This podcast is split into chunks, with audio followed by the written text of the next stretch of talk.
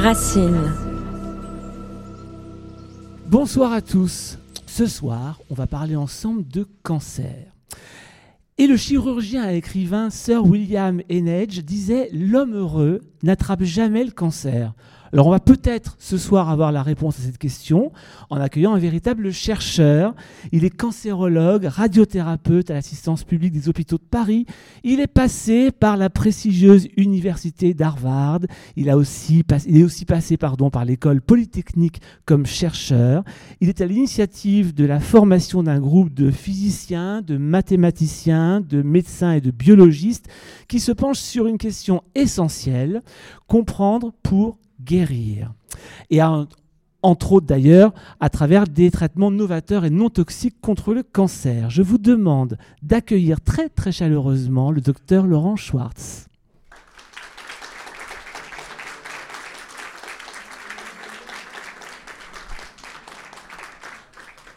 Bonsoir, je vous remercie. Alors vous êtes l'auteur de ce livre qui s'appelle Les clés du cancer aux éditions Thierry Soucard. On apprend pas mal de choses, on réfléchit à pas mal de choses. Et puis l'avantage de ce livre, euh, contrairement à beaucoup de livres de médecine, c'est qu'il est relativement facile à comprendre. en tout cas, moi, je l'ai un petit peu compris, j'espère. On, verra ce soir en tout cas. Vous êtes cancérologue, on dit aussi oncologue. Dans votre livre, vous dites que l'oncologie, finalement, ça sert à cacher le mot cancer. Alors la question que je me suis toujours posée, pourquoi on a tant de mal à parler de cancer? Est-ce qu'il y a un tabou derrière ce, mot? Ben, Le cancer, dans l'imagerie des gens, c'est évidemment la mort. Euh, alors évidemment, le cancer n'est pas la mort, mais dans l'imaginaire des gens, c'est synonyme. À tel point que dans les certificats de décès, on mettait mort d'une longue maladie, ce genre de choses. Je, voudrais essayer de vous dire deux ou trois choses. Oui. Tu permets si je te coupe Vous, vous permettez si je vous coupe, pardon. Euh, bon, mea culpa, mea maxima culpa il se passe deux choses actuellement. Une, au fond, dont les gens, pas important pour les gens, mais important pour les chercheurs, c'est qu'est-ce que la vie et qu'est-ce que le cancer. Au fond, la vie, comment ça marche, pourquoi nous avons des cheveux sur la tête, euh, ou des choses comme ça, ou comment nous fonctionnons, sont des vraies problématiques. Et l'origine de la vie, son fonctionnement, c'est un sujet que l'on sait depuis François Jacob, que n'est plus dans les laboratoires. On ne se pose plus la question. Alors la question de l'origine de la vie, c'est pour les philosophes, c'est pour les religieux, c'est pour les mystiques, mais c'est plus pour les scientifiques. Or la vie, elle a commencé il y a 4 milliards d'années. Elle marche de la même façon depuis 4 milliards d'années. C'est le même ADN, le même ARN, les mêmes membranes et ainsi de suite. Alors pour des gens comme moi qui sont dans de la physique, eh ben, c'est une équation. Donc on cherche ça, on cherche à comprendre. Avant qu'on parle de ça, pour qu'on comprenne justement la façon dont tu penses, dont tu travailles, il y a quelque chose de, il me semble original, mais peut-être ça ne l'est pas, j'en sais rien, c'est que justement il y a eu cette, ce besoin de s'entourer de mathématiciens, de physiciens, médecins et biologistes, ça paraît plus logique. Pourquoi ce besoin d'avoir ces corps de métier que la médecine ne, euh, ne fait pas forcément appel? Alors, d'abord le terme de, pour ceux qui parlent l'anglais, euh, en anglais, on dit physician, ce qui veut dire euh, qui fait de la physique. Hein. Au fond, on voit la santé, en général, le cancer en particulier, mais le combat du bien et du mal. Alors moi, je suis alsacien, donc les bons, c'est les Français, et les mauvais, je vous dirai pas qui c'est. Les choses sont relativement simples. On fait une ligne Maginot, euh, et, on, combat le méchant. Euh, et on voit la maladie comme le combat du bien et du mal. Alors il y a les bonnes cellules qui vont tuer les mauvaises cellules, enfin c'est relativement simple. Mais je veux dire, c'est pas de la médecine, ça, c'est du délire. Euh, et au fond, et c'est pour ça qu'on a eu besoin de, s'entourer de gens, tout n'est que de la physique. Et nous, vous, moi, ou les patients qui sont ici ou ailleurs, c'est des histoires de protons, d'électrons, de neutrons, d'énergie, d'entropie, enfin des termes que les médecins ou vous et moi, il y a aussi, ne maîtrisons pas bien. Parce que ce sont des choses. Mais qui nous euh, constituent. Mais qui nous constituent. Alors, si vous les faites faire sérieux, vous dites que c'est de la physique quantique. comme personne n'a compris quelque chose à la physique quantique, ça fait vachement bien. Mais, mais, mais, mais, c'est vraiment de la physique quantique.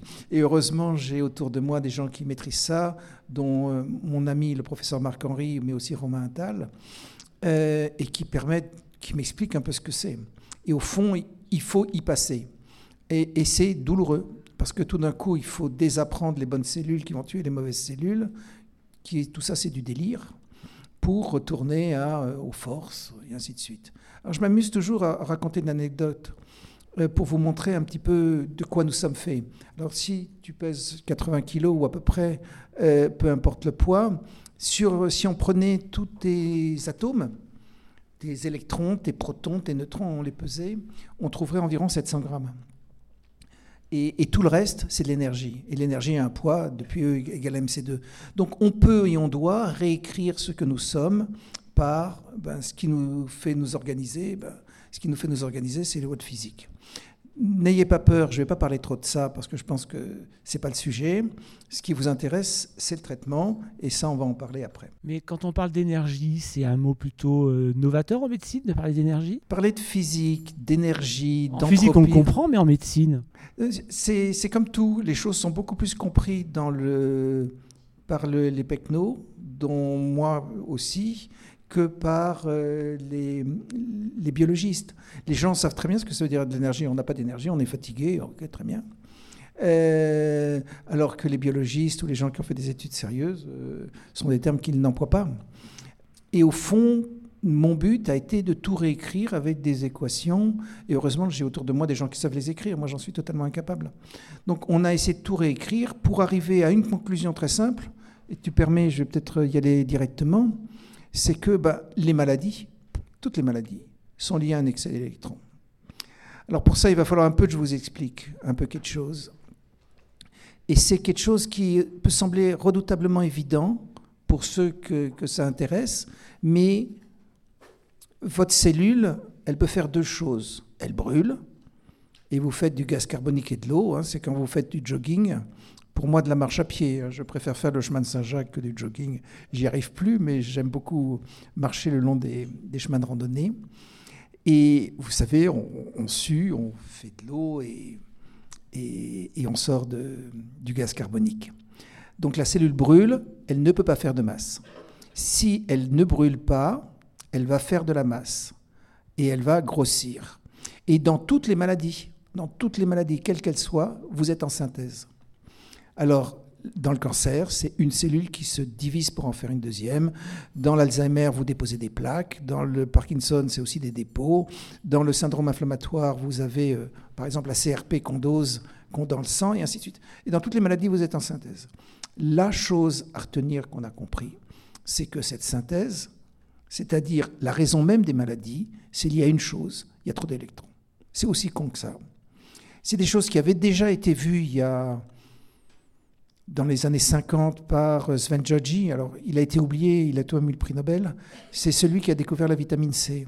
Un drôle de bonhomme, hongrois, noblesse, apparemment du panache, anticommuniste, euh, anti-nazi, exilé aux États-Unis en 1945. il découvre la vitamine C, ce qui n'est pas rien, dans les années 30. Et comme il n'y a pas de citron en Hongrie, mais il y a du paprika, il le découvre dans, le paprika. C'est là où il sort la vitamine C. Et la fin de sa vie, comme tous ces génies, ne devait pas être facile à gérer. Donc on le retrouve dans un centre d'océanographie à s'occuper des poissons rouges de l'endroit euh, au fin fond de nulle part dans le Massachusetts. Mais il écrit ben, toutes les maladies sont liées à un excès d'électrons. Donc d'autres l'avaient déjà pensé. Et ce que nous, on a compris, c'est que la fermentation cancéreuse, ce qui fait la maladie cancéreuse, eh ben c'est lié à une chose, c'est un excès d'électrons. Et à la différence des ampoules qui sont au-dessus de nous, vous et moi ne sommes pas conducteurs. Les électrons, ils passent dans les ampoules, ils les chauffent, et ça vous fait de la lumière, mais chez nous, les électrons, une fois qu'ils sont dedans, ils ne peuvent pas partir. Et comme ils ne peuvent pas partir, eh ben, ils vont fabriquer ou permettre de fabriquer des molécules plus compliquées. Et ça, c'est la raison de cette synthèse dont je vous parlais plus avant. Dans l'ensemble des maladies, il y a de la synthèse. dans l'ensemble des maladies, il y a de la synthèse. Comme il y a de la synthèse... Est-ce qu'on peut juste expliquer ce que ça veut dire la synthèse? Vous fabriquez des trucs. Alors, vous fabriquez des molécules Et les molécules, elles vont s'organiser pour créer une deuxième cellule. Elles vont encrasser le système, ça va s'appeler de l'athérome ou de l'Alzheimer. Elles vont sortir sous forme de syndrome inflammatoire, mais vous avez des molécules qui sortent pour sortir ces électrons dont la cellule ne sait que faire. C'est aussi con que ça. Va se poser la question, évidemment, comment on traite les maladies. Maintenant qu'on a compris que les maladies c'était ça, comment est-ce qu'on avance? Alors moi, ce que je fais actuellement et qui me prend beaucoup de mon temps, c'est de mettre tout ceci au carré. Donc on fait des équations, on fait de la physique, on fait des choses qui, sont probablement de peu d'intérêt pour vous à la minute euh, pour essayer d'équationner tout ça et de le faire au carré. La fondation qui nous aide euh, finance à Bordeaux Anne Devin, qui est une euh, chimiste, biologiste avec laquelle j'adore travailler, une femme originale.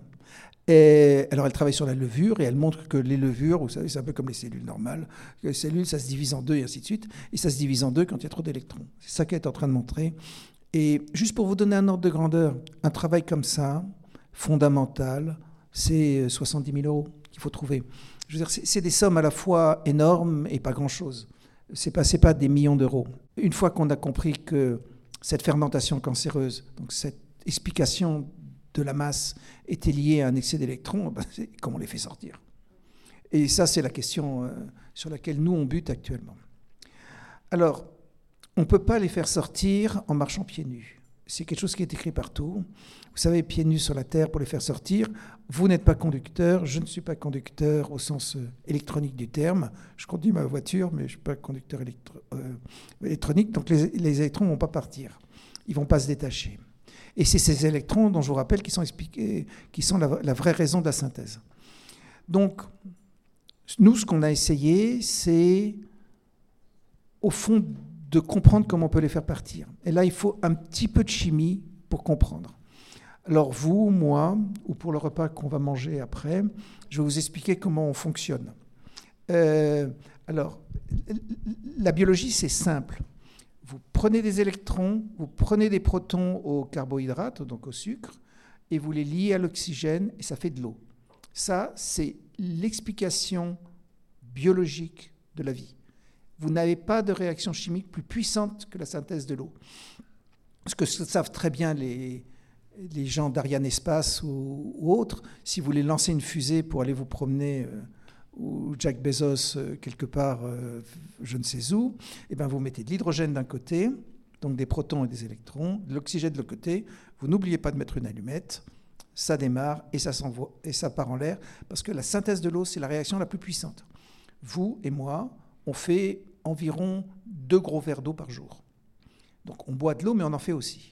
On fait l'équivalent de deux gros verres d'eau par jour, et, tous les enzymes que vous connaissez ou vous avez entendu parler, ça qu'un seul but, c'est de ralentir tout ça, parce que sinon, on explose. Donc il faut que tout ça soit ralenti. Alors tous les enzymes de la glycolyse, les enzymes du site de Krebs, tout ça c'est pour ralentir. Mais la réaction, c'est on fait de l'eau. Qu'est-ce qui se passe quand l'oxygène n'arrive pas? Eh bien, Quand l'oxygène n'arrive pas, il y a trop d'électrons. Alors il va se passer plein de choses. Il va, y avoir, va falloir gérer les électrons, l'oxygène qui ne trouve pas sa cible, la réaction se passe mal.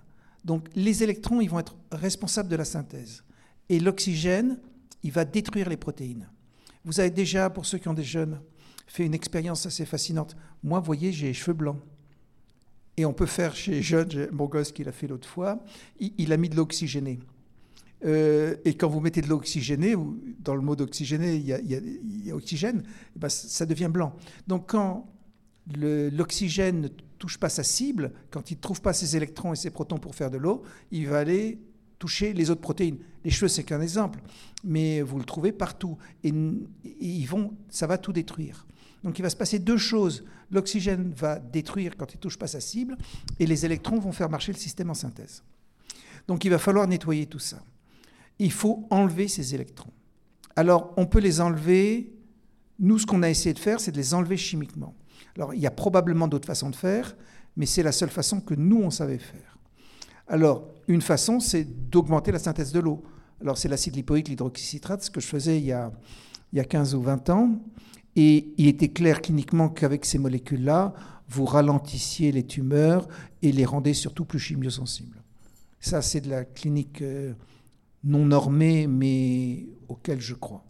Et puis, on a essayé d'enlever les électrons par trois autres molécules le bleu de méthylène, le dioxyde de chlore et l'eau oxygénée.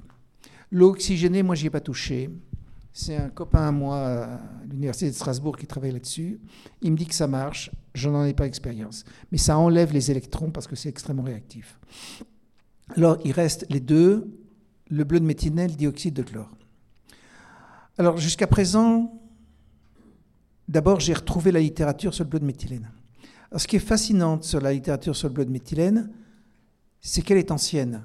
Donc, j'avais mis sur mon site un papier 1895 où un savant dont j'ai oublié le nom écrivait en français, parce qu'à l'époque on écrivait tout en français et pas en anglais, euh, que ça marchait dans les cancers, à des doses de plusieurs centaines de milligrammes euh, par jour. Et il racontait évidemment que les gens pissaient bleu, c'est une surprise.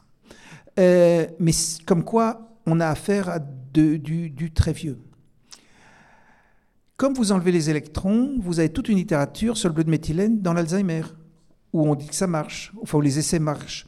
Dans les peurs, dans les peurs post-traumatiques, il y a des essais randomisés qui montrent clairement que ça diminue les peurs. Vous avez des essais dans le Parkinson et dans toutes les maladies. Ce qui montre bien que l'hypothèse comme quoi l'excès électronique est, la raison de l'ensemble des maladies est très très probablement correcte. Donc après se pose la question pour les cancéreux de quelle dose? Qu'est-ce qu'il faut faire et comment se trouver? Alors ça, je vois qu'il y a des gens qui notent. Euh, là, moi, je ne sais plus exactement quoi faire. Ce que moi j'ai fait, c'est qu'on a fait avec l'Université de Polytechnique de Montréal des publications pour montrer que le bleu levait cet effet Warburg et diminuait la fermentation cancéreuse. Ça, c'est fait. Mais sur les malades qui sont ici et maintenant et qui ont un besoin de traitement, au fond, personne ne sait. Ce qu'on sait, c'est que ce n'est pas une molécule toxique. Ça n'a pas la toxicité de la chimiothérapie. Euh, donc, des malades ont commencé à rapporter des traitements à l'ordre de, 75 mg par jour. Ça passe sans, problème. Euh, évidemment, ça teint les oreilles en bleu, mais bleu foncé. Clairement, ça a un effet anti-Covid. Ça, on l'a publié, et puis d'autres l'ont confirmé dans un essai randomisé, parce que, au fond, la chloroquine est un dérivé du bleu de méthylène. Donc, euh, c'était assez logique que la molécule mère marche. Et donc, 75 mg, dans les cancers peu évolutifs, ça avait l'air de marcher. Mais évidemment, on se pose la question des vrais, des vrais tueurs, des vrais cancers agressifs. Et là, des malades ont commencé à augmenter les doses. Ce qu'on sait aujourd'hui de ce que rapportent les malades, c'est que des doses de 750 mg, voire 1 gramme, sont possibles. Mais que là, vous touchez à la toxicité. Et toucher à la toxicité, ça veut dire un sentiment d'irritation vésicale, ça veut dire un sentiment de temps en temps de diarrhée, euh, et ainsi de suite. Euh, j'ai un patient qui m'a rapporté un épisode d'urine dans les de, sang dans les urines, pardon. Voilà, tout ça s'évalue et il n'est que temps que le gouvernement s'approprie ce genre d'essai pour euh, sortir de la Moïse, parce qu'il n'y a qu'avec des essais qu'on y arrivera. Après, le bleu, c'est un médicament, c'est donc sous prescription médicale, il y a certaines pharmacies qui en vendent, euh, ça coûte rien en, tant que produit chimique, c'est vendu assez cher parce qu'il y a un business derrière. Moi, je ne suis pas là-dedans, j'ai jamais été mouillé dans ces trucs-là, mais voilà. L'autre molécule auquel je crois, c'est le dioxyde de chlore.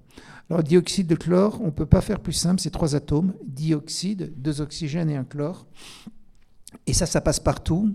C'est euh, quand on avait voulu se critiquer euh, Donald Trump, on avait dit qu'il avait voulu prendre de l'eau de Javel pour traiter le Covid.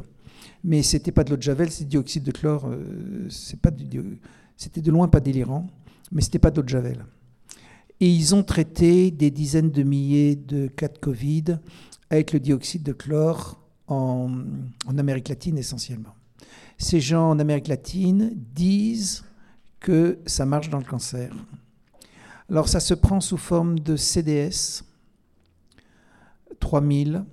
C'est quoi les CDS Je ne sais plus l'acronyme, Chlorine Dioxide Solution, je crois. Euh, et ça se met, euh, ça se boit. Euh, il y a plein de choses dans sur le net. moi, j'avais vu mon premier patient qui avait un cancer du pancréas il y a de ça maintenant 5, 6, au moins presque 10 ans, qui avait pris du, dioxyde de chlore et son cancer du pancréas était resté stable pendant 3 ans. il est mort et je ne sais pas s'il est mort de cachexie, c'est-à-dire d'amaigrissement ou, ou, de reprise tumorale. J'ai jamais su. Mais le type était charmant. Il vivait au fin fond du Lot, dans un coin perdu. Donc ça aussi, ça marche d'une certaine façon un peu beaucoup. Donc après se pose la question évidemment Qu'est-ce qu'on fait de tout ça? Comment on le met en ordre? Comment on en fait une vraie dynamique? Donc ce qui est clair pour moi, c'est au jour d'aujourd'hui, euh, le cancer et ou les maladies, c'est l'effet Warburg. Donc c'est du, métabolisme pur et, euh, pur et simple. Alors peut-être, juste, je te coupe parce que tu parles de l'effet Warburg. Effectivement, c'est un personnage très important dans, dans, dans ton travail, dans ta recherche. s'appelle Otto Warburg qui donc a mis en place l'effet Warburg. On peut expliquer ce que c'est que l'effet Warburg, puisque c'est un petit peu le, nœud du problème. Alors, ok. Donc, je suis pas sûr que tout le monde sache ce que c'est que l'effet Warburg. C'est pour ça que je voilà. Non, ok, ok, ok. On a essayé de réécrire le cancer. Pour moi, qui suis cancérologue, on était devant cette frustration d'être devant les malades avec rien à leur proposer d'efficace. C'est épouvantable pour les malades évidemment et pour beaucoup de médecins. Donc on était comme ça on n'avait pas grand-chose à proposer aux malades. Donc on s'est mis à essayer d'y comprendre quelque chose. Pour essayer d'y comprendre quelque chose, il faut lire. Et il faut surtout lire la génération qui nous a précédés, ou celle qui a précédé celle qui nous a précédés. Et au fond, en 1920, vous avez un excentrique allemand du nom d'Otto Warburg, cousin de la banque Warburg, bien né, tout ce que vous voulez, ami d'Einstein, qui aura son prix Nobel, qui dit une chose, tous les cancers fermentent. C'est-à-dire que même si vous mettez de l'oxygène, ça brûle pas. Donc ça ne fait pas cette eau dont je vous parlais avant et ce gaz carbonique, ça fait de la masse. Ça, c'est ce qu'il comprend. C'est ce qu'on appelle l'effet Warburg, c'est-à-dire votre cellule ne brûle pas, elle est en synthèse, même si vous avez tout ce qu'il faut pour que ça brûle. Donc ça, c'est l'effet Warburg, c'est 1920. Et ça devient très à la mode. Et Warburg a énormément de succès, en particulier auprès d'Adolf Hitler. Parce que Hitler avait des polypes des cordes vocales, il avait une trouille, c'est d'attraper un cancer. Euh, il avait d'autant plus une polype des cordes vocales qu'il était profondément drogué. Et que tout ça, euh, tous ces facteurs irritants, c'est pas bon pour les cordes vocales. Donc il a gardé Otto Warburg à côté de lui, qui a fonctionné jusqu'en 1945. Et après-guerre, au fond, il n'a plus fait grand-chose. Il est mort dans les années, euh, fin des années 70. Mais jusque dans les années 1950, le cancer est pensé comme une fermentation. Donc ce qu'on vous dit, c'est jamais redécouvrir ce qui était pensé euh, dans les années 50. Euh, Et puis dans les années 50, on fait une découverte, c'est l'ADN.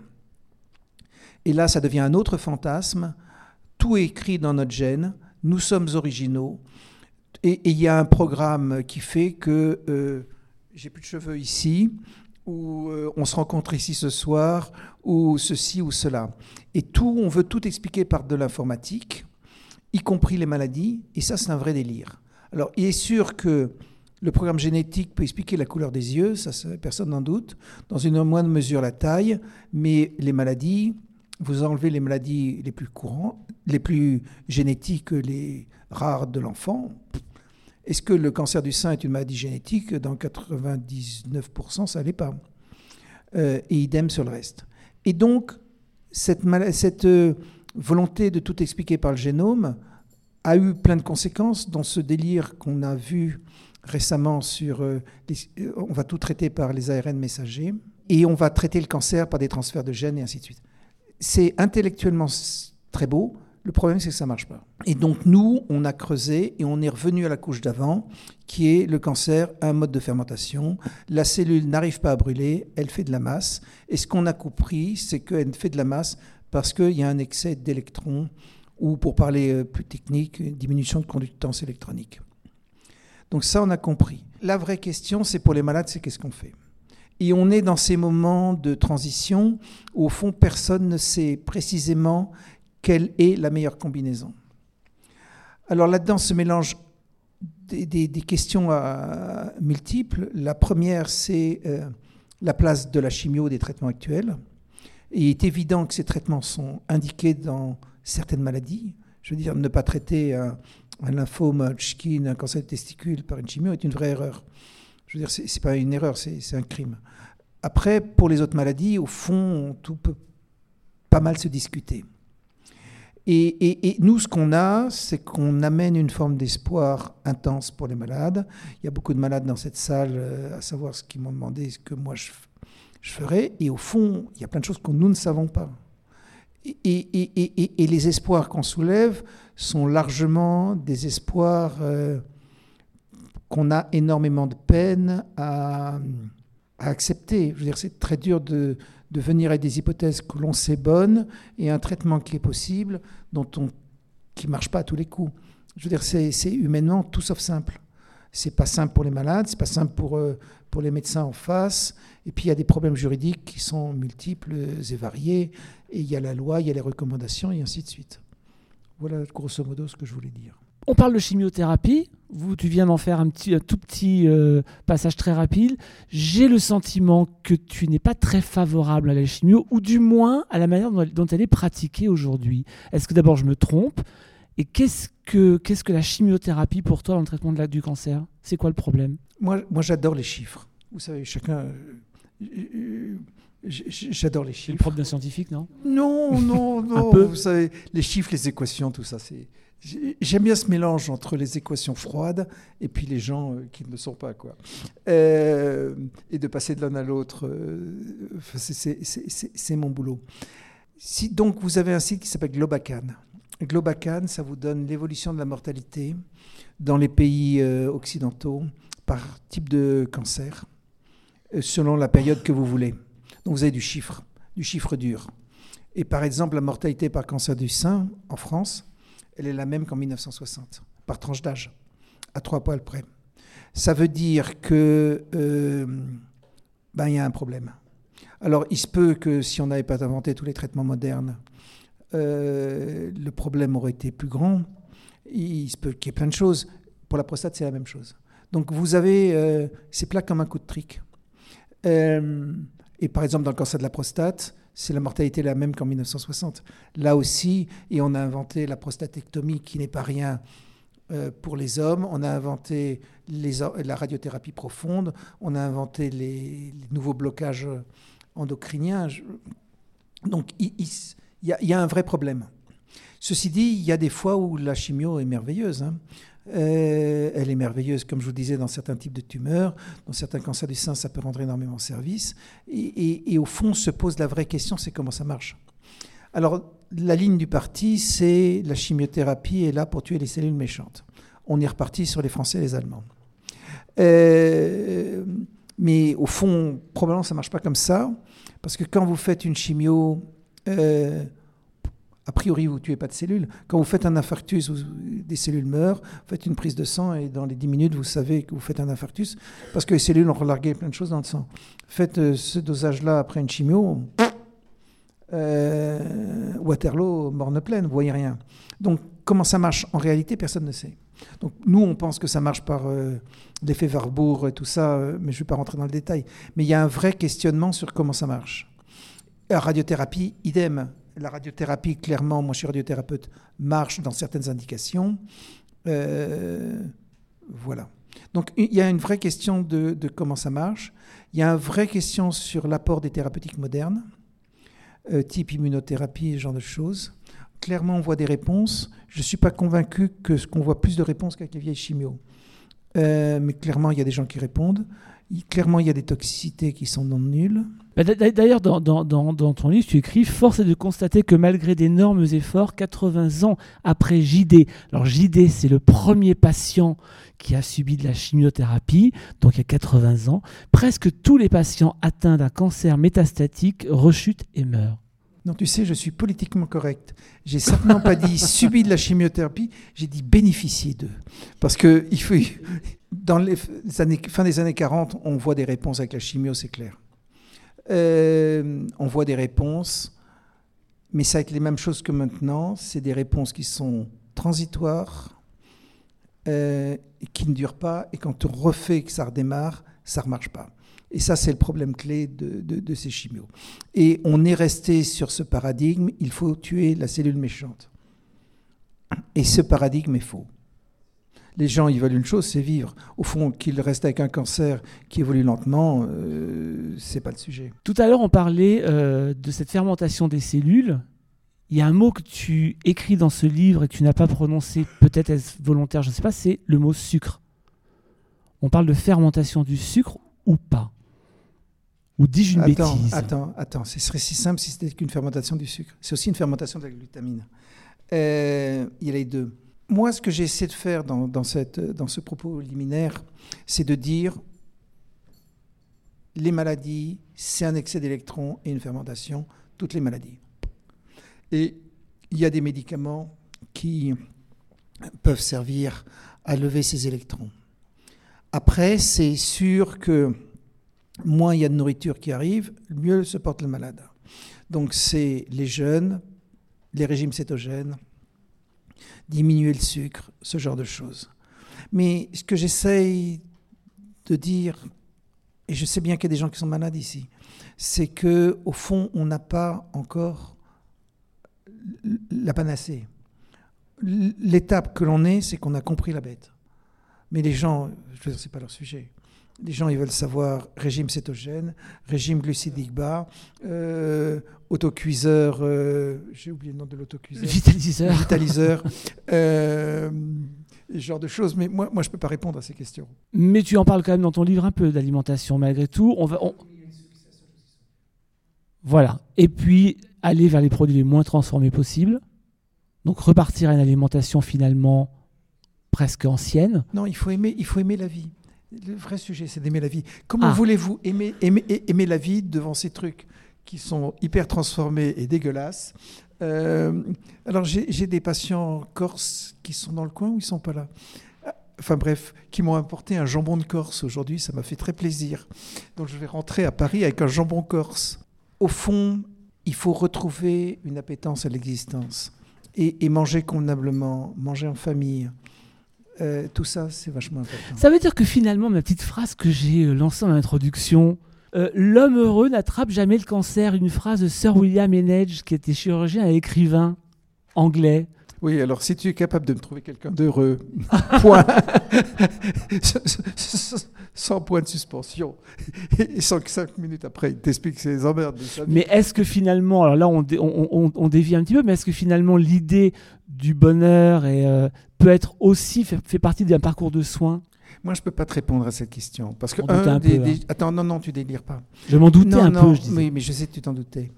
Euh, une des choses qu'on aimerait comprendre, c'est ce que veut dire le terme de bonheur. Parce qu'on a tous été heureux par moments. Mais ça, c'est la partie physique, essayer de comprendre ces choses-là. Euh, qu'est-ce que veut dire un mot d'émotion? Qu'est-ce que veut dire le mot de euh, la soumission ou pas? Enfin, tout ça, c'est de la physique. Mais ça, on ne va pas rentrer là-dedans. Euh, il est clair que quand on est anxieux, le rythme cardiaque est plus important, le cœur bat et, la nourriture arrive plus rapidement au, tissu. Donc, évidemment, diminuer le rythme cardiaque par une vie calme, une méditation, tout, ça rend certainement service. Ceci dit, moi, je suis incapable de méditer. Ce que moi, je conseille aux gens, c'est réduire l'apport sucré, essayer de euh, faire 5 à 10 km par jour. Euh, un jeûne, une fois de temps en temps, ne fait pas de mal. Euh, et après, les patients spontanément prennent de l'acide lipoïde, l'hydroxycitrate, du bleu et ou du dioxyde de chlore. Alors justement, ces produits-là qui sont la base de cette recherche que vous avez faite, qui sont des vieux produits, vous l'avez dit tout à l'heure, mais tous ce ne sont que des vieux produits, qui, sont, qui partent en même temps d'études assez anciennes que vous avez remis sur le, sur le marché. Pourquoi est-ce que vous êtes un des seuls finalement à en parler? Non, je ne suis pas le seul. La communauté euh, des gens qui poussent le dioxyde de chlore, c'est un groupe, euh, comme vous savez, euh, latino-américain, il y a 8000 médecins là-dedans. non, je veux dire, c'est pas rien. Et j'ai vu Andreas Kalker, c'est totalement organisé. Il est au, Liechtenstein. Pourquoi il a choisi Liechtenstein, j'en sais rien. Euh, le, le, bleu de méthylène, il y a plein de monde. Euh, mais tout ceci ne peut se faire que sous supervision médicale euh, stricte. Et ce sont des médicaments, ce n'est pas, pas dénué d'effets secondaires. Après, c'est une des raisons pour lesquelles je, je sors de chez moi. C'est comment peut-on s'organiser pour faire que cette révolution survienne. Alors les gens, évidemment, veulent le traitement miracle pour eux tout de suite maintenant, ce qui s'entend parfaitement. Euh, mais au fond, nous, ce qu'on cherche, c'est d'avoir des essais, des organisations, enfin, tout ceci soit, soit mis au carré, qui est un vrai sujet, pour que des essais un jour normés soient faits. Alors j'ai contacté évidemment vous comprenez bien qu'ayant fait Harvard, étant cancérologue à l'assistance publique et ayant travaillé 25 ans à l'école polytechnique, je connais tout le monde à Paris. Donc j'ai essayé d'aller voir euh, en particulier Agnès Buzyn quand elle était euh, présidente de l'Institut national du cancer pour que les essais se fassent avec une délégation officielle de l'école polytechnique et il ne s'est strictement rien passé. Euh, c'est-à-dire que tout ça a été très bien organisé pour qu'il ne se passe rien et, ainsi de suite. Donc, quelque part, il faut à la fois parler aux scientifiques. Moi, j'ai 350 publications derrière moi. Et d'un autre côté, quelque part, c'est au peuple de bouger. Et moi, je ne sais pas faire ça. Ça veut dire quoi, c'est au peuple de bouger? Le peuple, il peut beaucoup. On voit bien que la société est en désarroi actuellement. Enfin, on le voit tous. On voit bien que les gens se posent plein de questions. Euh, et pour moi, l'espoir que j'ai, c'est qu'une compréhension du cancer puisse permettre euh, de changer la façon dont on perçoit la vie. Euh, on n'est pas coincé dans le monde dans lequel on est. Il y a des questions fondamentales qui, moi, m'intéressent, entre autres euh, l'âme. Est-ce qu'il y a une vie après la mort Au fond, personne n'en sait rien. C'est pas complètement délirant ça peut se voir par la physique. Enfin, c'est pas impossible qu'on puisse ouvrir ses portes. Et les gens autour de moi c'est des sujets qui les intéressent, mais ils l'attaquent par la physique quantique, à commencer par mon ami Marc-Henri. Euh, on peut se poser la question de, tout ça. Enfin, toutes ces questions sont sur la table. Et nous, nous en tant que société, humains, avons fui ce genre de questions. Parce que ça fait dingue, ça fait peur, et ainsi de suite, au fond. Mais, alors c'est intéressant, ce qu'on a appelé cette soirée Cancer Révolution. Ça veut dire que finalement, l'étude, oh, faut pas froncer les yeux comme ça, hein.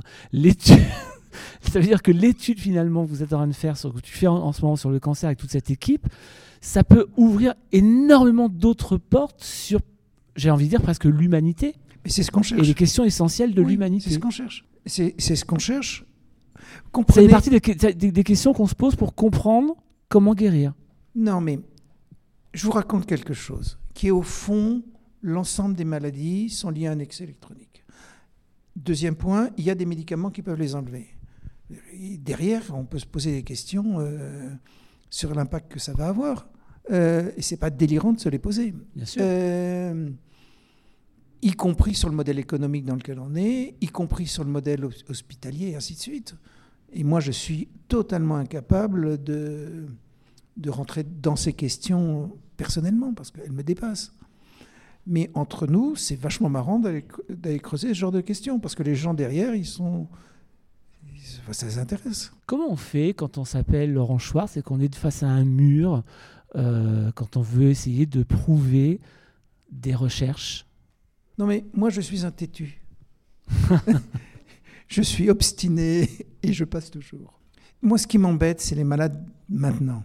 Parce qu'on n'a pas la panacée. Et on la voudrait. Et les gens, ils sont malades. On n'a pas, on n'a pas fini. Le traitement, il n'est pas parfait. Euh, se pose la question de la combinaison avec la chimio, oui, non, enfin au fond, on n'en sait rien. Euh, donc ça, j'ai de la peine pour les gens. C'est pour ça que je vois très peu de malades.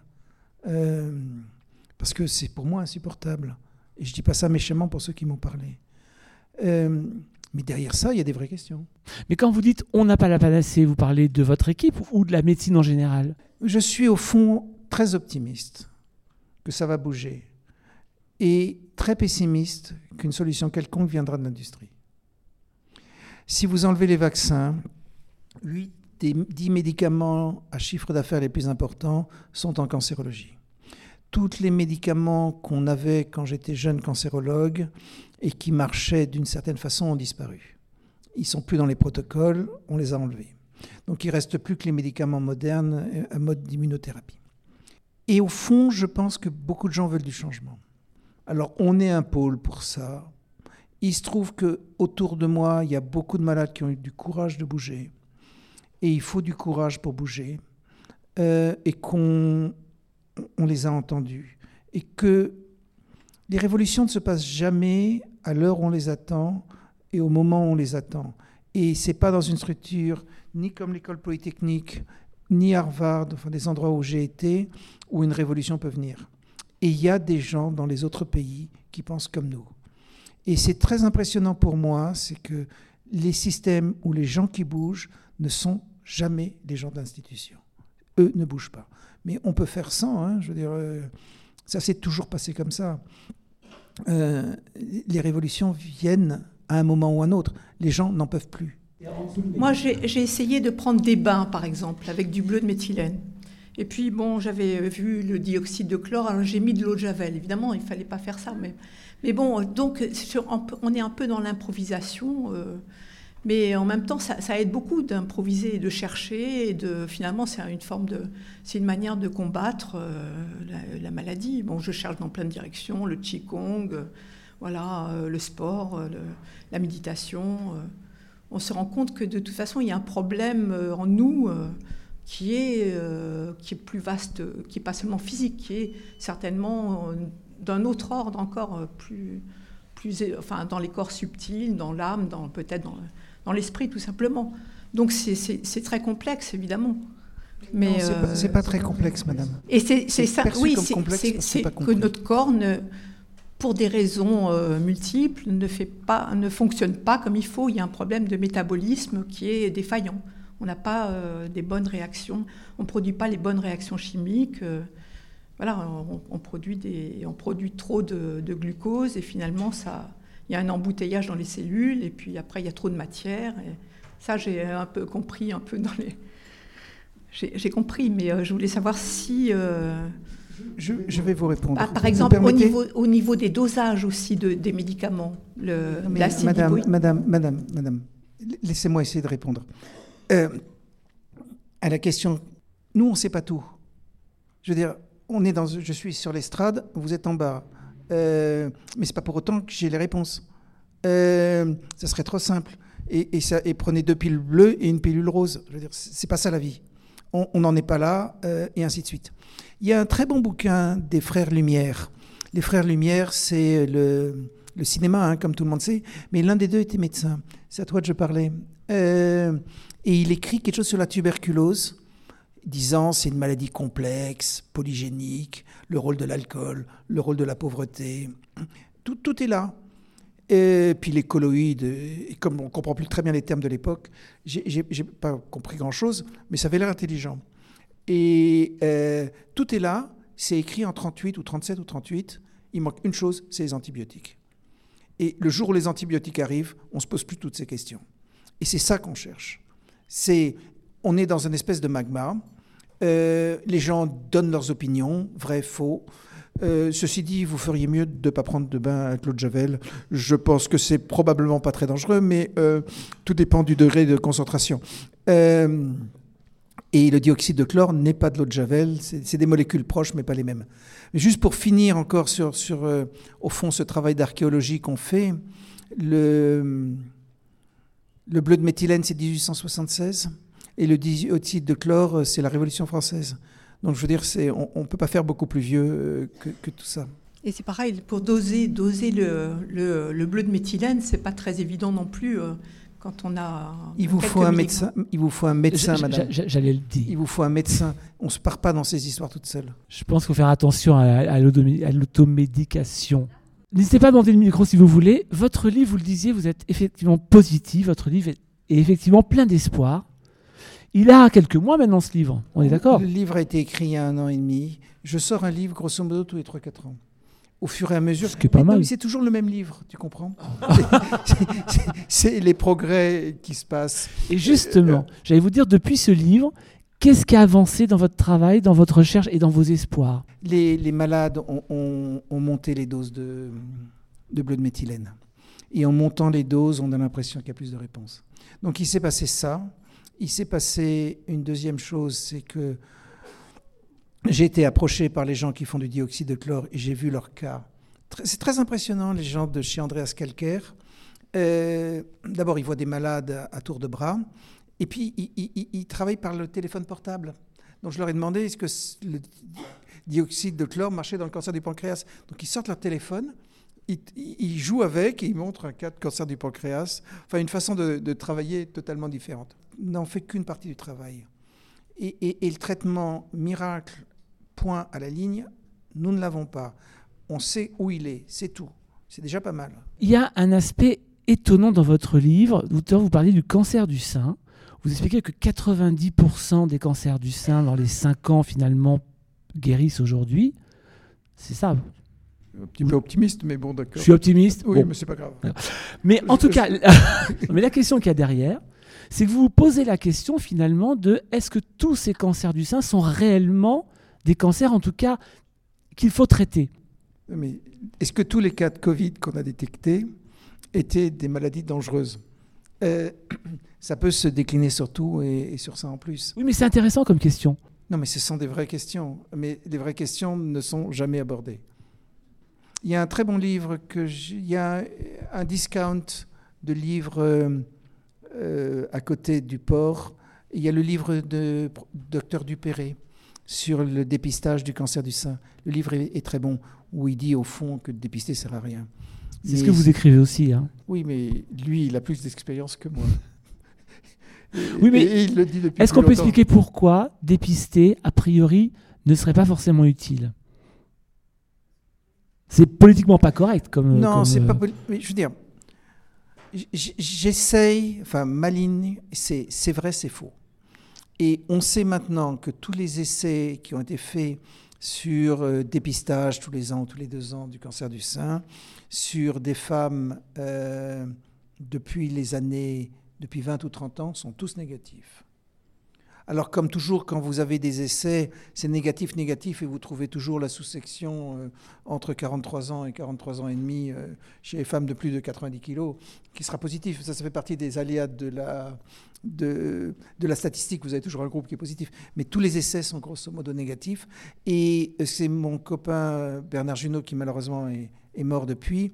Les départements français n'ont pas mis les politiques de dépistage du cancer du du sein en même temps. Certains départements ont été faits plus tôt que d'autres. Et ça n'a strictement rien changé à l'incidence du, du, cancer du sein, de, de, la mortalité par cancer du sein. Donc le système n'est pas solide au, au, scientifiquement. Par contre, faire un traitement de chimiothérapie sur une tumeur qu'on dit bénigne peut la rendre agressive. En tout cas, c'est ce que j'ai compris dans votre livre. Ben, Et c'est là le problème. C'est clair, clair, que les cancers du sein ou autres, euh, vous faites une chimio, habituellement ça répond, et quand ça repousse, ça repousse avec le turbo. C'est un vrai sujet, ça. Et pour, juste pour continuer l'histoire du cancer du sein, il y a une belle étude qui a été faite par les Britanniques 1830, enfin avant ta naissance ou la mienne. Donc 1830, ils, font des biopsies sur des grosses masses mammaires. Hein. On n'avait pas les techniques de dépistage. Et ils les, ils les fixent. Donc on peut voir aujourd'hui si les femmes avaient un cancer du sein et ces femmes n'avaient pas de traitement ni chimio, il n'y a pas de radiothérapie, il devait y avoir possiblement un peu de morphine, mais il n'y avait rien. Et il y avait encore un quart des femmes qui étaient en vie à 10 ans. Donc tout ça, le cancer du sein n'est pas une maladie mortelle à court terme, en tout cas chez, chez une part importante des malades. Donc le but du médecin, c'est aussi de ne pas y aller avec l'artillerie lourde et que les gens ne soient pas trop malades. Souvent, ça ne vaut pas la peine. Oui, parce que vous dites qu'une tumeur agressive, finalement, on ne peut pas la prévenir, on ne la voit pas venir, elle non, arrive en quelques jours. C'est les, jours. Les, les, cancers. Si vous voulez, on, personne ne sait le temps de développement de ces cancers. Euh, on sait que les petits cancers se développent lentement, ça c'est clair. Enfin, qu'il y a des cancers qui se développent lentement parce qu'on a retrouvé sur des mammographies, ainsi de suite. Ce qui est clair, c'est quand on fait des dépistage, mettons tous les ans, du, cancer du sein, on ne change pas la mortalité et on ne change pas le taux de mammectomie, d'enlever les seins, parce que vous avez toujours la même proportion de cancers qui deviennent tellement agressif que vous êtes obligé d'enlever le sein. Donc la logique qui peut sembler intuitivement bonne ne marche pas. Mais ce sont des points de détail. Le nombre de trucs qui ne marchent pas là-dedans, il est énorme. La vraie question, c'est de sortir de ça et d'amener autre chose. Nous, on a des choses qu'on peut mettre sur la table, sur la table commune. Euh, moi, je suis triste de ne jamais être invité dans les, dans les colloques classiques de cancérologie. Je veux dire, ma, mon auditoire devait être de mes, de mes chers confrères. Et, dans ce monde-là, ça ne passe pas.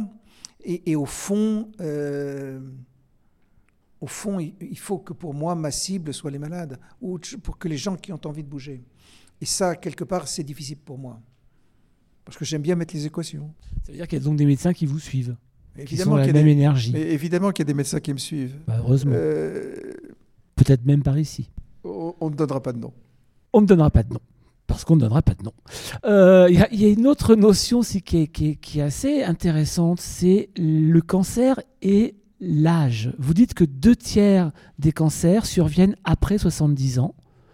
Et donc il y a une relation entre la vieillesse et le cancer, mais là où, vous êtes un tout petit peu plus angoissant pour moi, en tout cas, c'est l'idée que si on paraît plus vieux que son âge, c'est pas très bon signe pour l'avenir.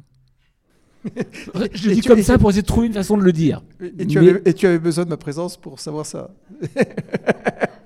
ce que j'ai appris, effectivement, c'est que quand on paraît plus vieux que son âge par rapport à, comme vous le dites, à la carte d'identité, euh, bah, on est plus favorable d'avoir un cancer ou une maladie d'Alzheimer. Ou un infarctus. Ou un infarctus. Je l'oubliais celui-là. Non, mais une, une, des choses qui se dessine derrière ça, c'est le traitement du vieillissement. C'est une des, un des paramètres. Vous comprenez bien qu'on fait des cancers essentiellement parce qu'on vieillit, qu'il y a des gens qui ne sont pas contents de vieillir, et que le vieillissement est aussi une accumulation d'électrons. Et pour ceux qui ont utilisé du bleu de méthylène, la première chose qu'on voit, c'est le PEPS qu'on retrouve. Hein. Euh, et le bleu et, le fait que ça pisse bleu. Hein. Euh, voilà. C'est tout? Oh, C'est déjà pas mal. ah, il y a une question. On vous écoute. Alors, il y a plusieurs éléments dans, dans ma question, euh, puisque tout à l'heure, vous parliez du, justement de, d'un des rares éléments dont on est sûr euh, qui avait été identifié, c'est justement le sucre. Euh, donc le premier élément de ma question, c'est pourquoi quand il y a un malade qui se retrouve euh, à l'hôpital, là encore en 2023, on leur met des poches qui contiennent 50% de glucose. Est-ce qu'on pourrait pas, donc élément suivant de ma question, est-ce qu'on pourrait pas remplacer ça par exemple par une poche qui contiendrait plutôt des cétones, puisqu'il y a des expériences qui ont été faites, notamment aux États-Unis, euh, où le, cancer n'évolue absolument pas en présence de cétones. Euh, troisième partie, est-ce qu'on fait des expériences avec la vitamine D? Je ne sais pas si vous, avez, si vous avez des éléments à ce niveau-là. Et quatrième partie, apparemment, il semblerait, ça paraît un peu bizarre de dire comme ça, que le fait de consommer de l'eau euh, pétillante, donc euh, alors je ne connais pas le phénomène exact, il semblerait que le gaz carbonique euh, permettrait de déclencher des choses au niveau de l'oxygène qui rentrerait dans les cellules, etc., qui permettrait également d'aller dans le bon sens au niveau de cancer. Voilà, donc il y avait quatre petits éléments dans ma question. Je vous, remercie de me poser des questions auxquelles je ne peux pas répondre. il est évident que si vous mettez 50% de glucose, euh, ça s'appelle de la mélasse. Donc ça ne passera pas, c'est plutôt 5%, mais ne prenez pas méchamment. Euh, on ne peut pas tout changer dans la vie. Moi, je suis sorti de ce système où on m'a discrètement fait sortir du système parce que euh, je ne pensais pas comme eux. évidemment que les perfusions de glucose dans des cancers ou autres, on pourrait peut-être s'en passer. Après alimentation, qu'est-ce qu'il faut faire exactement? Je vous ai dit, moi je m'arrête à une diminution du sucre. Le reste, au fond, je ne sais pas. Ces tumeurs, elles prennent du sucre, elles fermentent la glutamine et elles, consomment aussi des corps cétoniques. Ça, ça a été clairement démontré. Donc si vous êtes totalement en cétose, est-ce que ça rend service ou pas? C'est une vraie question. Euh, mais quand vous mettez des corps cétoniques marqués, Ça a été fait au Canada. On voit bien que c'est, c'est consommé par la, tumeur. Donc, au fond, personne n'a le, détail de tout ça. Le gaz carbonique, il y a des gens qui prennent du bicarbonate, hein, ça revient au même. Ils disent que ça a un effet bénéfique. Moi, je vous rappelle qu'une des premières publications qu'on a fait, c'est de montrer que la toxicité du tabac était liée au gaz carbonique. Que l'agent toxique dans la clope, maintenant plus personne ne fume. Mais euh, à l'époque, on fumait. Ben, c'est pas bien. Non, non, mais c'est pas bien de fumer. Enfin, toujours est-il que c'est une intoxication au gaz carbonique euh, de, fumer. Enfin, voilà, c'est une autre histoire. Il faut, il, faut, il faut rester à ce que l'on sait. Je pense que nous, on ne peut pas aller beaucoup plus loin que ce qu'on a fait. C'est déjà pas mal. Et au fond, maintenant, c'est aux gens de s'organiser. Et pour s'organiser, il faut que les malades recueillent les données. Et qu'ils acceptent de mettre tout ça au, au pot commun d'une façon ou d'une autre par un groupe quelconque. Sinon, on ne saura jamais. Et il y a des, questions dans tous les sens. Est-ce que les diététiciens ne seraient pas à ajouter au groupe? Mais tu sais, les groupes, tu peux, moi je peux gérer une vingtaine de personnes. De recherche. Hein. Oui, oui, non, mais moi je peux gérer une vingtaine de personnes.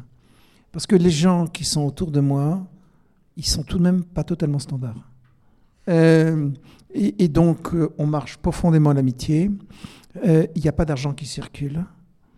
mais tu ne peux pas gérer sur trop de monde, ça devient impossible. Monsieur parlait de l'eau et dans le, dans le livre, tu parles de l'eau puisque tu travailles avec le professeur Marc-Henri qui est un spécialiste de l'eau justement, et tu parles de l'eau, alors attends que je retrouve, appauvrie en deutérium. Il y a pas mal de papiers qui disent que quand on, enlève le deutérium, ça prolonge quoi la survie. le deutérium déjà? Un isotope de, l'hydrogène. Bon, tu, sais, le pro, vous savez, mon cher, euh, mon cher ami, que il y a plein de choses qui se racontent. Le deutérium, quand on appauvrit un deutérium, il y a des papiers qui disent que ça prolonge les, les cancers, des papiers hongrois. Voilà, moi, j'en ai pas d'expérience. Euh, ça veut dire qu'il y a tout et son contraire, c'est ça que Non, ça, veut, ça veut dire que les gens partent dans tous les sens et que c'est de tous les sens qu'il faut faire quelque chose. Le deutérium, ben, ça change aussi les, les, électrons et, tout ça. Euh, au fond, on a la grille maintenant. On sait où il faut agir et j'espère, si tout se passe bien, qu'on va pouvoir mesurer ces teneurs en électrons, enfin ces conductances électroniques. Après, ben, le reste, ça se teste, souris, bons hommes, tout ça se fait. Euh, et surtout, ça s'organise. Euh, à un moment, ça ne peut venir qu'un mouvement de foule. Euh, d'une façon ou d'une autre.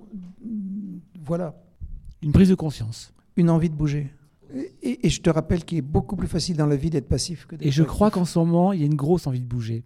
Pas qu'au niveau du cancer, mais on dirait que ça fait un petit peu. ça frétille un peu. Après, ce que, ça pose comme question justement par rapport à ces traitements-là, c'est qu'est-ce que le traitement, finalement, il, est avant tout individuel? Mais comme tout dans la vie. Qui veut le micro Qui donne la parole Et qui fait qu'on vous entend et qu'on peut communiquer ensemble? Bonjour. Euh, j'ai presque terminé votre livre. J'ai appris énormément de choses. Je suis complètement néophyte, notamment sur les, euh, sur les cellules, comment elles fonctionnent, les mitochondries. Donc, euh, enfin, c'est passionnant. Les mitochondries, on n'a pas parlé de ça ah, encore. Et vous parliez de, vous parliez de la vie, vous parliez d'un ensemble de choses, et euh, je, trouve serais tout aussi passionnant. Et hum, quand vous êtes, euh, quand vous aidez quelqu'un qui est malade, euh, on a eu en relation avec une association qui est créée par des malades, notamment pour le cancer du sein, et qui essayait d'expliquer à des médecins, vous savez, quand vous quittez l'hôpital, hein, vous avez une armée d'escrocs, une armée de voilà, on vous promet monts et merveilles, on vous, euh, on vous parle de produits, de choses, et vous êtes complètement perdu. Et là, vous nous parlez de choses, finalement, euh, on en revient à une simplicité d'esprit, j'ai envie de dire. Euh, enfin, si je puis m'exprimer ainsi. Et, et vous avez des tas de cliniques un peu partout en Europe, et qui vous promettent aussi un traitement extraordinaire.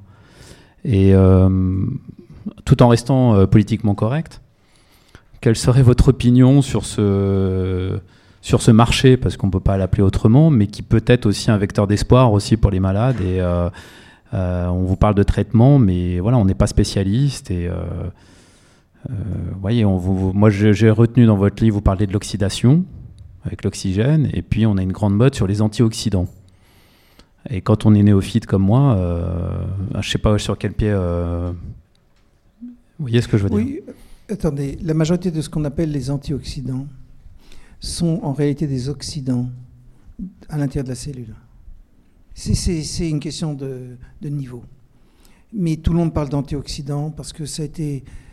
C'est des mots qui sont venus à la mode quand, dans les années 50, des gens qui travaillaient dans l'industrie pétrolière ont commencé à faire de la biologie. Donc voilà l'historique. Il est évident qu'il faut réécrire le système de santé à un moment ou à un autre. Il est évident que l'hôpital va mal. Il est évident pour moi qu'une grande partie des thérapeutiques euh, chères pourraient être remplacées par des médicaments bien moins onéreux. Mais moi, je suis chercheur, je sais une partie. Vous pourriez pas faire mon boulot, je ne peux pas faire le vôtre, je ne sais pas ce que vous faites euh, dans, la, dans la vie. Mais on- n'est pas interchangeable. Nous, ce qu'on sait faire, c'est trouver. Ça, on sait le faire. Vous pouvez imaginer le boulot que ça a été d'arriver à rétrécir une maladie que tout le monde vous dit extraordinairement compliquée à un problème d'électrons. Je veux dire, c'est c'est tout de même... euh, on n'a pas de budget, on n'a pas d'argent, on a tout ce que vous voulez. Donc cette partie, on sait faire. Il est évident que si on a raison, ça change tout. Euh, et jusqu'à présent, moi je suis un angoissé, donc je suis en train de chercher tous les signaux disant qu'on s'est trompé. Je veux dire, tout le monde a le droit de se tromper. Euh, et jusqu'à présent, les preuves se, se suivent les unes derrière les autres. J'étais quasiment le premier en France à ressortir Warburg dans les années 2000. Je l'ai fait euh, 2001 ou 2002 au Collège de France. Et j'avais invité un des co-découvreurs du sida à l'époque qui m'avait indiqué le nom de Warburg. Moi, je ne connaissais même pas. Et tout s'est gentiment confirmé et aucune des publications qu'on a fait n'a été infirmée. Mais à d'autres de penser le système de soins. Il n'est pas non plus normal que le méthylène euh, va- ne coûte trois fois rien euh, sur le marché au, kilo et qu'il soit facturé à ces prix. Et ces anticorps monoclonaux, euh, 100 000 euros le traitement je ou, ou l'année de traitement, c'est délirant. Tout est repensé. Et, ce- et- et- et nous sommes à un moment où c'est repensable. Tout le monde voit bien que le système sanitaire ne va pas. Et politique. N'est-ce pas, monsieur? Si Marion avait été là, Marion Kaplan, elle vous aurait parlé des mitochondries, qui justement sont très importantes quand on parle de cancer, ces mitochondries. Alors, est-ce qu'on peut juste rappeler ce que c'est et leur rôle dans le cancer? C'est là où le sucre est brûlé. Et donc, euh, après, ces petits Le organes. fameux glucose. Voilà. Mais tout ça est, au fond, redoutablement simple. hein. Et ce que je ne comprends pas, c'est qu'il ait fallu des centaines de milliards de dollars de dépenser là-dessus euh, euh, pour arriver à, à comprendre que c'est un excès d'électrons. hein. Je pige, pige pas ça. En parlant de, mitochondries, euh, bon, on sait que les, can- les cancers, euh, le point commun des cancéreux, c'est euh, un système qui sont immunodéprimés, qui produisent plus de cellules mitochondries. D'ailleurs, j'ai apprécié votre, ben, protocole métabolique avec les acides alpha-lipoïques et hydroxycitriques pour le- ralentir le cancer en relançant la production de cellules mitochondriales, absorber tous les sucres par l'organisme et, euh, et j'en passe. Moi, aujourd'hui, euh, vous proposez quoi concernant le, système immunitaire? Le système immunitaire est une construction mentale. D'accord? C'est les bons Français, les mauvais Allemands, et ainsi de suite, ou, ou- le contraire. Euh, les, les- les cellules attaquent les autres cellules, pas pour rendre service, parce qu'elles ont faim. Elles veulent manger. Et, et- et ça n'est que ça. Et pour manger, c'est encore une question de mitochondrie, ainsi de suite. Nous, on a essayé de comprendre tout à un autre niveau de raisonnement. Et l'autre niveau de raisonnement, c'est électrons, protons et ce genre de choses. Si, vous êtes englué dans l'histoire du système immunitaire, vous n'allez rien sortir. Vous allez avoir des sous-fractions, des T4, des T8, et tout ce que vous voulez, des, des diagrammes de plus en plus compliqués que personne ne sait lire, sur lesquels il faut de l'intelligence artificielle pour y comprendre quelque chose, et au fond, ça ne veut rien dire. C'est ça que j'essaie de vous dire. À un moment, à un moment la difficulté qu'on a tous, c'est de se rendre compte que la grille de lecture qu'on a n'est pas bonne. Merci beaucoup, docteur Laurent Schwartz, d'avoir passé ce moment avec nous. Merci pour ces recherches. Et merci surtout parce que c'est un grand moment d'humanité qu'on vient de vivre. Merci Laurent.